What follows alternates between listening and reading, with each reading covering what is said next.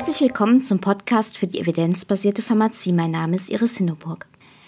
In den bisherigen Episoden haben wir uns ja immer mit den Grundlagen der evidenzbasierten Medizin bzw. Pharmazie beschäftigt und auch das eine oder andere Beispiel besprochen.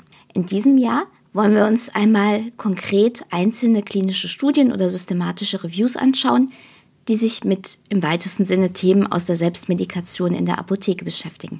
Ich mache das auch immer so, dass die Studie, die ich bespreche, die verlinke ich in den Shownotes.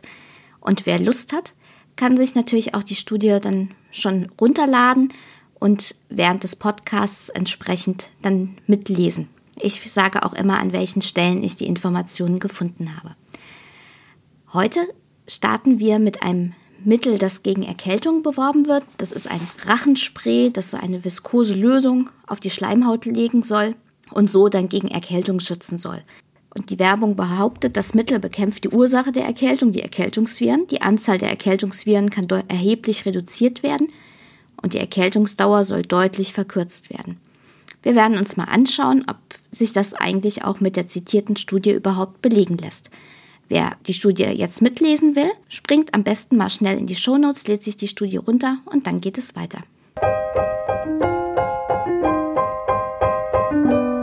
Die Studie, die wir uns jetzt anschauen, ist 2017 im Open Journal of Respiratory Diseases erschienen. Und auf den ersten Blick fällt schon auf, in der Überschrift steht eine randomisierte, doppelblinde, placebo-kontrollierte Studie. Das hört sich ja erstmal ganz gut an. Es geht ja hier um eine therapeutische Fragestellung. Und wer gut zugehört hat in den letzten Episoden, weiß, dass randomisierte, kontrollierte Studien dafür auch der geeignete Studientyp sind. Das ist also schon mal ein Pluspunkt. Wenn man etwas genauer in die Studie reinschaut, merkt man aber, dass genaue Angaben fehlen, wie die Randomisierungssequenz erzeugt wurde und ob die Zuteilung geheim gehalten wurde, also ob ein Concealment of Allocation vorliegt. das würde man sich von einer guten Studie wünschen. Hier fehlen die Infos, wir wissen also nicht, ob das passiert ist. Welche Patienten sind jetzt eingeschlossen worden? Die Studie sagt, es waren 46 gesunde Freiwillige, die unter Laborbedingungen mit Rhinovirus 16 infiziert wurden. Rhinovirus 16, das ist ein Erkältungsvirus. Was ist jetzt von diesem Setting zu halten? Zuerst mal muss man sagen, es sind künstliche Laborbedingungen. Und es wurde eben auch nur ein bestimmtes Erkältungsvirus verwendet. Es ist fraglich, wie solche künstlichen Laborsettings überhaupt auf Alltagsbedingungen übertragbar sind. Man weiß ja, es gibt ganz viele verschiedene Erkältungen und eigentlich hätte man sich gewünscht, dass es hier Patienten in der Erkältungssaison sind, die unter natürlichen Umständen sich möglicherweise eine Erkältung zuziehen. Da muss man also schon mal ein Fragezeichen dran machen. 46 Patienten sind also jetzt auch nicht besonders viel. Wenn man näher in die Studie reinschaut, auf Seite 127, sieht man, dass die Autoren der Studie tatsächlich eine Fallzahlberechnung gemacht haben. Das ist ja immer gut. Aber sie haben das für den primären Endpunkt gemacht, die Viruslast. Das ist jetzt kein so besonders interessierender Endpunkt. Da sage ich auch gleich noch mal ein bisschen mehr zu. Und man weiß natürlich nicht, ob diese Fallzahl dann auch für den Endpunkt, der uns interessiert, ausreichen würde. Was ist das Problem bei den kleinen Fallzahlen? Da ist es unklar, ob die Stichprobe dann tatsächlich auch den wahren Wert abbildet.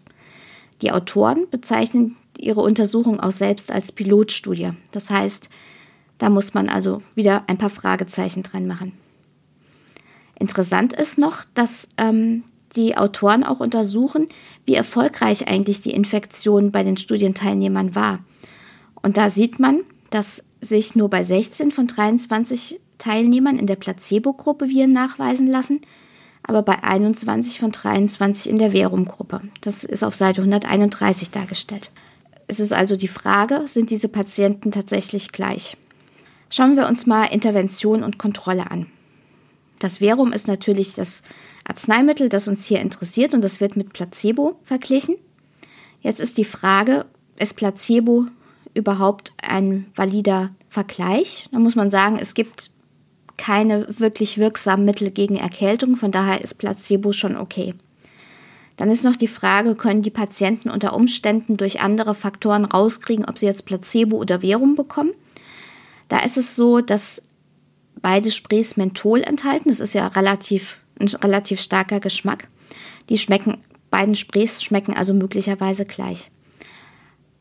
In der Publikation sind auch die übrigen Bestandteile angegeben auf Seite 129 im Abschnitt 2.4, aber es lässt sich jetzt auf dem Papier schlecht abschätzen, die übrigen Bestandteile eben auch noch Auswirkungen auf den Geschmack haben. Wenn die beiden Sprays unterschiedlich schmecken würden, könnte das zu einer Entblindung während der Studie führen. Kommen wir jetzt mal zu den Endpunkten. Zuerst mal wurden die Patienten über elf Tage beobachtet. Das ist ausreichend für eine Erkältung. Der primäre Endpunkt ist die Viruslast. Da muss man sagen, das ist kein patientenrelevanter Endpunkt, weil dem Patienten es total egal ist, wie viele Viren jetzt in seinen Atemwegen rumschwirren. Ihn interessieren vor allen Dingen die Symptome und die Beschwerden, die dadurch entstehen. Es gibt auch tatsächlich einen sekundären Endpunkt, das sind die Tage mit Erkältungssymptomen, das ist auch wirklich patientenrelevant. Allerdings muss man die Aussagen, die dazu getroffen werden, vorsichtig bewerten. Denn man weiß, dass mit zunehmender Anzahl der Endpunkte Zufallsbefunde häufiger werden, wenn nicht eben entsprechende statistische Maßnahmen wie eine Adjustierung für multiples Testen vorgenommen werden. Die fehlen aber hier. Das heißt also, alles, was man hier über den sekundären Endpunkt sagt, muss man sowieso mit Vorsicht genießen. Schauen wir uns an, wie sind denn von unseren Patienten relevanten Endpunkte, die Tage mit Erkältungssymptomen, überhaupt die Symptome gemessen worden. Da wird angegeben, dass die Patienten die Symptome und den Grad der Beschwerden in einem Tagebuch aufzeichnen, jeden Tag sich also aufschreiben, wie stark waren die Probleme und dann wird das zu einem Gesamtscore zusammengezählt. So ein Vorgehen das ist nur dann verlässlich, wenn zwei Bedingungen erfüllt sind. Zum einen braucht man bei diesen Patient-Reported Outcomes tatsächlich eine ordentliche Verblindung. Ansonsten wird das Ergebnis verzerrt. Und was man auch noch sagen muss, solche Skalen müssen auch immer ordentlich validiert sein. Das heißt also, man muss nachweisen, dass unterschiedliche Patienten zum Beispiel gleiche Schweregrade gleich bewerten. Was ist tatsächlich jetzt ein klinisch relevanter Unterschied, den man damit messen kann. Also wo geht es dann dem Patienten tatsächlich besser? Und diese Aspekte werden in der Publikation überhaupt nicht thematisiert. Das heißt, da ist es also fraglich, wie valide diese Endpunkterhebung ist. Die Skala, die hier erhoben wird, das sind umfasst neun Items. Die werden jeweils mit 0 bis 4 Punkten bewertet. Und diese Items sind Niesen, laufende Nase, verstopfte Nase, Halsschmerzen, Husten, Kopfschmerzen, Abgeschlagenheit, Heiserkeit und Frösteln. Das wäre inso, insoweit erstmal okay. Das sind relevante Symptome bei einer Erkältung. Aber natürlich gilt das, was ich eben gesagt habe, über die Validität der Skala. Insgesamt sind damit also maximal 45 Punkte zu erreichen. Und die Studienautoren werten das, werten das so aus, dass in der Studie symptomatische Tage als solche gelten – an denen die Patienten mindestens fünf Punkte insgesamt angeben. Das heißt also im Verhältnis zu der gesamt, möglichen Gesamtpunktzahl ist das relativ niedrig. Jetzt passiert aber hier in der Auswertung auch noch was Interessantes. Und zwar gibt es tatsächlich auch Patienten, die keine Symptome aufweisen, die also bei jedem von diesen Items 0 als Schweregrad angeben. Und zwar sind das sieben mit Placebo und zwei mit Verum. Und interessanterweise sind das aber nicht die Patienten, bei denen keine Viren nachgewiesen werden. Das heißt, es gibt Patienten mit Virusnachweis, die haben aber keine Symptome.